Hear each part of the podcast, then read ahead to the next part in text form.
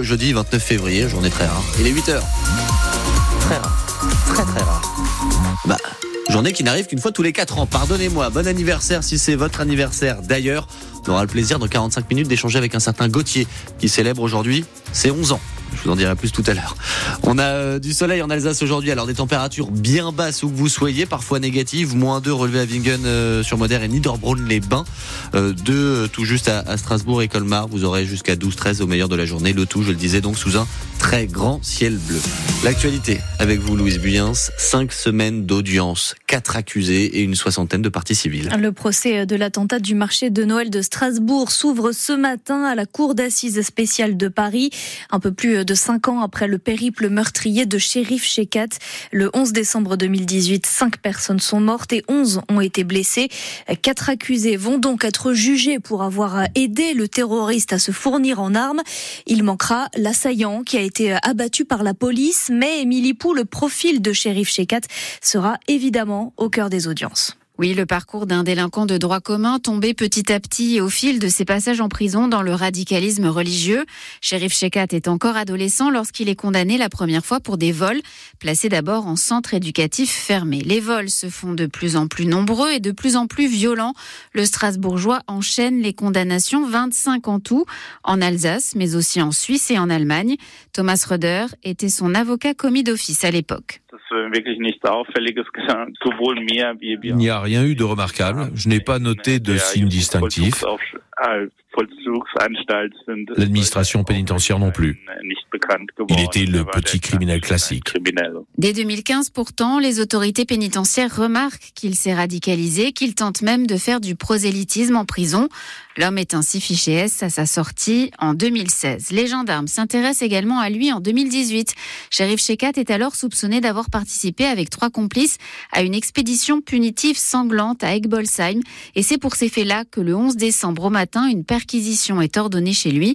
Shérif Shekat n'est pas là, mais les forces de l'ordre découvrent un arsenal ainsi que le numéro de téléphone d'un certain Audrey Mondjei. Audrey Mondjei, qui est le principal accusé du procès, c'est le seul qui est jugé pour terrorisme. On lui reproche d'avoir fourni des armes à Shérif Shekat. L'assaillant qui a bien failli tuer une sixième victime, le chauffeur de taxi qui l'a pris en otage pendant 15 minutes. On a entendu son témoignage plusieurs fois sur France Bleu Alsace. Mostafa Salan sera présent au procès et il a beaucoup d'attentes. Ce procès, bien sûr, il, il est très important. Euh, ça fait partie aussi de la reconstruction et de pouvoir avancer. On a besoin de faire notre deuil, on a besoin de comprendre. Et bien évidemment qu'on attend ce procès depuis cinq ans. Surtout, surtout moi, j'attends absolument ce, ce procès. Il est essentiel de comprendre ce qui s'est passé ce soir-là, mais nous aider aussi à nous reconstruire et aussi derrière faire la lumière sur cette affaire-là. Quand on est touché de cette nature-là, c'est quelque chose qui vous dévaste votre vie. On a besoin d'exposer pour montrer notre souffrance. On a besoin de, vraiment de le, sortir et de le faire comprendre aux autres. Regardez de quoi on souffre. Dans quelques minutes, à 8h15, on entendra le témoignage d'une autre partie civile, Mokhtar Najband, c'est le frère d'une des victimes.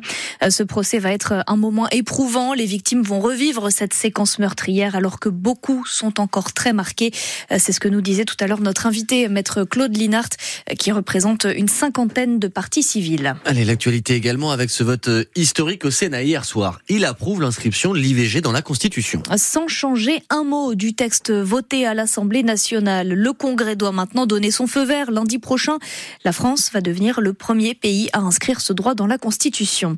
Malgré de très bons bénéfices, à plus d'un milliard d'euros en 2023, la SNCF augmente ses tarifs, plus 2,6% cette année pour les TGV, sauf si vous avez une carte avantage. Il est 8h04, bienvenue sur France Bleu Alsace, J-148 jours. Et dernière ligne droite donc pour l'installation du village olympique en région parisienne. Il est inauguré aujourd'hui par Emmanuel Macron et deux entreprises alsaciennes ont participé à sa construction.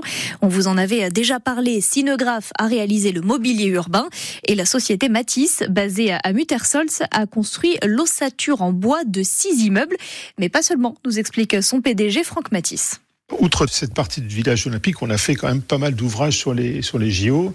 Notamment la, grande piscine qui va être inaugurée non pas très longtemps, dans quelques semaines, qui est face au Stade de France. techniquement, c'était un ouvrage extrêmement complexe, une première mondiale pour le coup.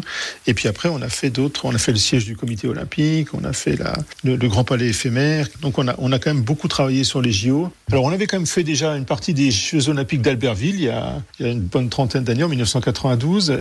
On avait fait beaucoup moins que cette fois-ci. Et là, on attend avec impatience les, prochains JO dans les Alpes en, 2000, en 2030. Hein. Peut-être qu'on fera encore des choses. Alors ça, c'est ça, je sais pas encore. On attend déjà que, tout ça soit officiel. Donc, mais ça reste effectivement cette opération de Paris est, est quand même quelque chose de, très fort.